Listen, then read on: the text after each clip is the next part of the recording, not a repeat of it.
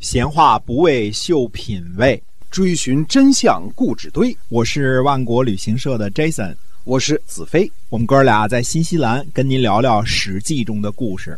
好，各位听众朋友，欢迎您回到我们《史记》中的故事啊。我们上一集呢，跟您讲的是古九州中的兖州，嗯啊，今儿呢跟您聊一聊这青州是吧？对哎，我们说青州呢，就是山东半岛啊，呃，都比较容易了解。那么它就是属于泰山和大海之间的这块地方，叫做呃青州，呃，嗯就是我们现在说的山东半岛。它北边的界限呢，实际上是济水，就是济南大约那个地方啊，嗯划分以这个地方属于青州的。那么在这个山东半岛上呢，还有什么呢？还有潍水，我们现在知道潍坊啊，嗯这个三点水的这个潍啊，啊这个呃啊，还有滋水、临淄，嗯、靠近滋水的临淄。那么这边呢，土地呢有问题，这边土地呢大都是什么呢？盐碱地。因为海边儿，哎，老得出盐出碱，拿水冲它，才能够变成好的田地。嗯，先得治理盐碱地，这个地方才能够产生贡赋呢。那么青州呢，它的田地的质量呢是第三，然后税赋呢是第四。那么青州呢，除了供奉这个盐和海产品之外，那个时候就供奉这个盐和海产品啊，盐大家都知道，哎，海鲜，啊，还供奉什么呢？供奉丝，嗯看来这地方也养蚕啊。嗯，还有呢，松、怪石，嗯，松树和怪石，还有什么呢？还有铅，嗯，当地产铅，这这是不错呃我们说古代的这个青州这个地方。我们说青州下边呢，我们就说的是徐州了。嗯，那个徐州呢，呃，实际上呢，就是泰山、大海和淮河之间这块地方叫做徐州。那么泰山呢，是当时的一个主要的地域标物啊。嗯那么我们说自古以来呢，泰山以北是齐国，以南是鲁鲁国。国呃，所以说呢，划分的是不一样的啊。嗯现在叫齐鲁大地，山东叫齐鲁大地。嗯，哎，山东就个儿大了，对吧？哎？那么实际上呢，鲁国呢是属于徐国的，徐州呃是属于徐州的啊。啊，嗯、那么还有说呢，当时提到一个地方叫大野，说大禹呢在这个大野泽附近呢筑了堤坝啊。嗯这个大野泽呢，就是后世所说的水泊梁山，非常野，叫大非野，非常野，叫大野 啊。呃，水泊梁山嗯，产生强人的地方啊。哎啊，那么这个徐州的范围比现在所说的徐州呢，它的范围就大了很多很多了啊。那么这儿呢，这个田地的等级呢是第二等，非常的好，对嗯很肥沃的土地很肥沃啊。嗯呃，赋税交的是第五等，嗯，那徐州的人也并不是很多。是那徐州呢，这个供奉什么东西呢？它供奉呢蚌，就是这个蚌和猪。嗯，嗯是是猪蚌呢，还是这个蚌和猪呢？反正总而言之是这个嘎啦，还有呢美味的鱼。嗯，哦徐州这个鱼好吃啊也，是以海鲜有出产海鲜吗，出产海鲜也是嗯河鲜，嗯河鲜蚌是河鲜啊。那么还供奉一项什么东西呢？一个特殊的贡品叫做五色土。五色土是干什么的呢？天子修社用的。嗯嗯，社呢，我们说呢，呃，往俗了说呢，就是土地庙。那么土地加上庄稼叫社稷，那我们叫社稷嗯政权。嗯，有有土有庄稼就叫社稷。你看多简单啊！嗯它都是一种政权的社稷或者社呢，都是国家政权的一种象征。征，嗯，天子修的这个呃，所以他建的一个台子啊，多少呢？广五丈，那应该是这个长宽都是五丈的嗯广五丈啊。嗯，那么东边是青土，南边是红土，西边是白土，北边是黑土，中间是黄土哦，嗯这个五色土。五行的这个方位哈，哎，那么封建诸侯的时候呢，就怎么办呢？拿那个白茅草包上你封建的诸侯的那个方位的土，然后这个就是你封建诸侯的一个凭证，你再建你那个诸侯的社去。所以这个啊你建你的社，你再去祭祀你的天地去。一把啊土就是平等，哎，呃这一把土厉害，政权的象征。我们说嗯五色土从哪儿？从古代的徐州啊，这个供奉来的。这个地方呢，供奉产这个呃五色土，用白毛包起来，嗯去建设去。你看啊，这个徐州多大？从淮河以北，泰山到大海这个地方，这都属于徐州。呃，徐州也是很大的一个州啊。那么徐州再往下说完了，我们先往这个从冀州开始往东边绕啊，我们绕一圈再绕回去啊。那么再往下边呢，就是所谓的扬州了。扬州呃扬州的这个地理位置界限呢也很简单，叫淮海为扬州，就是淮河和大海之间，那就是中国的东南部这一块这个叫扬扬州啊，那就是呃所谓的古扬州。嗯那么包括现在的这个说有名的好地界儿啊，什么上海、啊，嗯上海。嗯南京、还有扬州。无锡、苏州，那全是扬州。当时这个地方田地的等级，你说那田地怎么样啊？田地是扬州啊，第九等，都是什么？都是淤泥，呃哦。当当时应该更潮湿一点啊，对。都是淤泥，啊，没那么多人，没法啊哎开垦的。嗯。呃，田赋呢是差约是第七等，啊还有呢第七等到第六等之间，就是第七和第七稍好点儿。嗯，但是古扬州供奉什么东西呢？这个就了不得了，供奉金三品。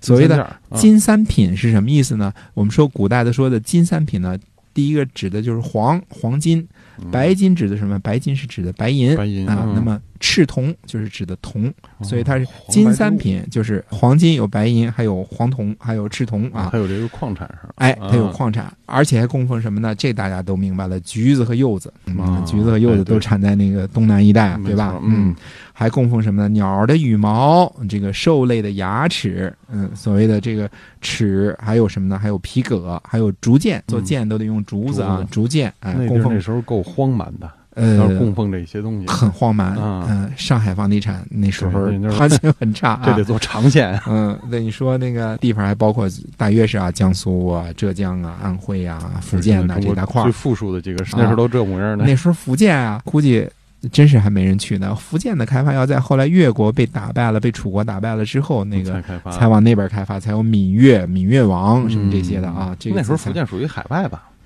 也不属于海，那时候也是 也是属于海内，但是人迹罕至了，人迹罕至了，嗯好多山呐、是吧？不容易去啊，这些地方，所以那就是古扬州。那啊古扬州呢，那是包含了最那个什么的地方啊。嗯那么我们再说扬州呢，这已经到了中国的南方了。南方如果是离开海边这块呢，那再往这边呢，那就等于是荆州了。往西那么说嗯，再往西，哎，那荆州跟扬州的分界线在哪儿呢？呃，大约就是现在大别山一带。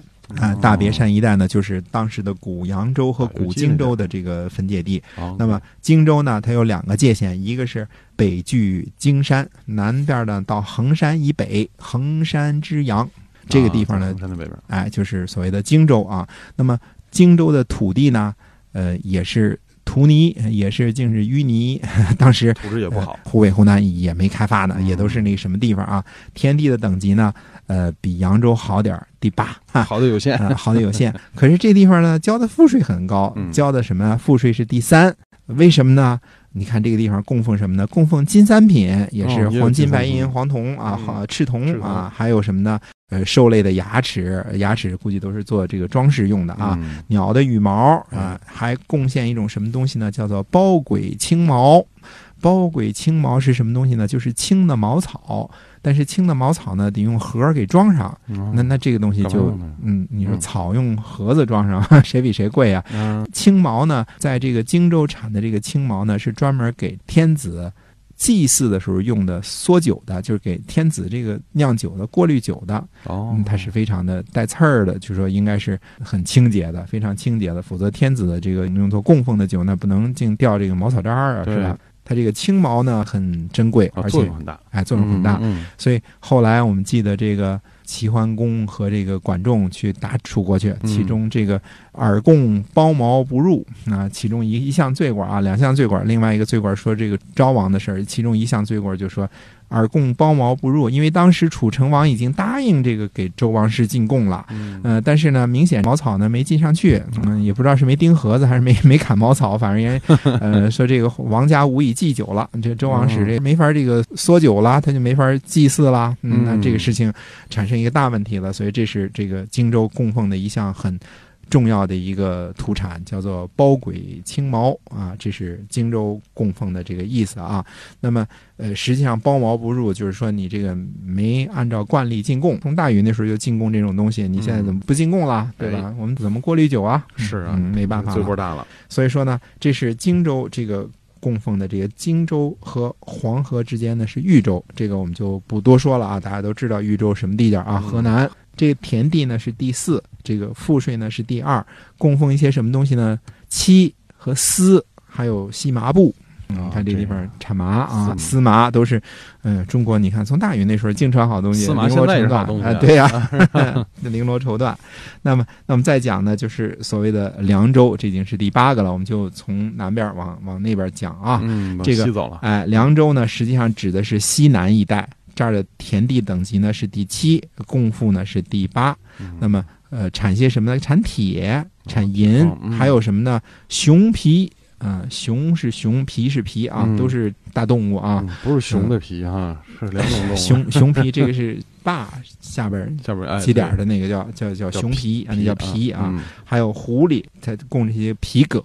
当时呢，可能就是野兽的皮毛。对嗯田地的等级呢，我们说第七，赋税第八，这都属于贫困地贫困地区啊给。点儿这个土特产就完了。哎，华阳黑水呢，我们现在不知道华阳和黑水在什么地方，我们大约知道呢，就是秦岭往南，嗯嗯，这个地方那，现在我们说的这个渭南什么，这个四川巴蜀这个地方都应该属于凉州，凉州嗯属于这块儿。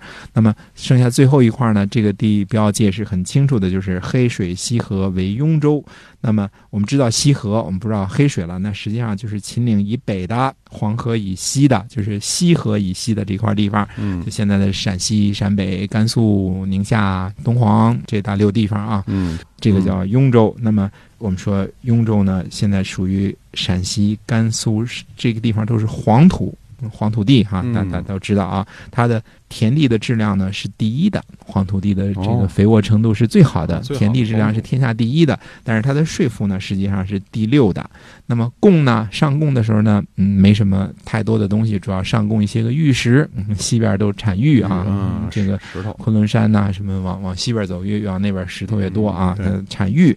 那么这个地方呢，这就是大禹呢所谓的治水的时候划分出来的这个古九州。那么古九州呢，各自呢还产生共赋。啊，那么共呢是给天子用的，对，那么赋呢是给这个呃诸侯用的。那么说呢，以后我们还会讲到这个大禹的时候，夏朝的这个政治制度啊，比如说诸侯什么的是怎么划分的，谁嗯谁进什么贡什么这些，到时候我们还会呃再讲这事儿。但是当时呢，就有了所谓的呃古九州这种说法了。